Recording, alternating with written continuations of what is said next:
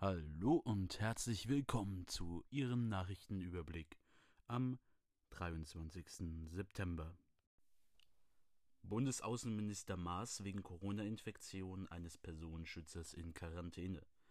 Der Außenminister kann deshalb nicht zu einem Termin nach Jordanien reisen. Ein erster Corona-Test sei aber negativ ausgefallen, teilte das Auswärtige Amt mit. In Hamm gibt es einen bundesweiten Rekord bei Neuinfektionen.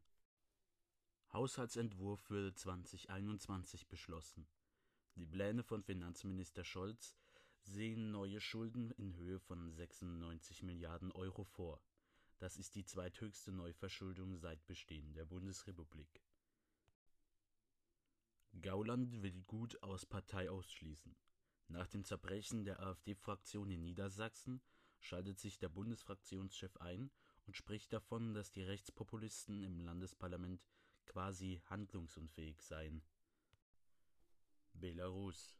Lukaschenko überraschend für neue Amtszeit vereidigt. Das berichten belarussische Staatsmedien. Die Amtseinführung lief im Geheimen ab. Nach der Zeremonie erklärte Lukaschenko die Revolution für gescheitert. Fleischindustrie unter Druck.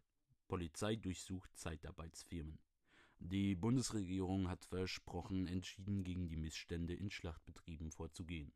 Nun haben 800 Beamte die Geschäftsräume von Subunternehmen und Wohnunterkünften durchsucht. Tesla-Präsentation. Warten auf das iPhone der Transportindustrie. Elon Musk präsentiert mal wieder Visionäres eine neue Batterie- und Fahrzeugarchitektur, die ein Tesla für 25.000 Dollar ermöglichen sollen. Wie immer bleibt der vage, bis wann das umgesetzt werden soll. Nun zum Wetter für morgen, Donnerstag, den 24. September. Am Donnerstag ist es mal dicht bewölkt, mal stellen sich freundliche Abschnitte ein. Dabei bleibt es meist trocken, nur hier und da gibt es Schauer, vereinzelt auch Gewitter. Gegen Abend setzt im Süden Regen ein. Von 16 bis 25 Grad. Das war Ihr Nachrichtenüberblick.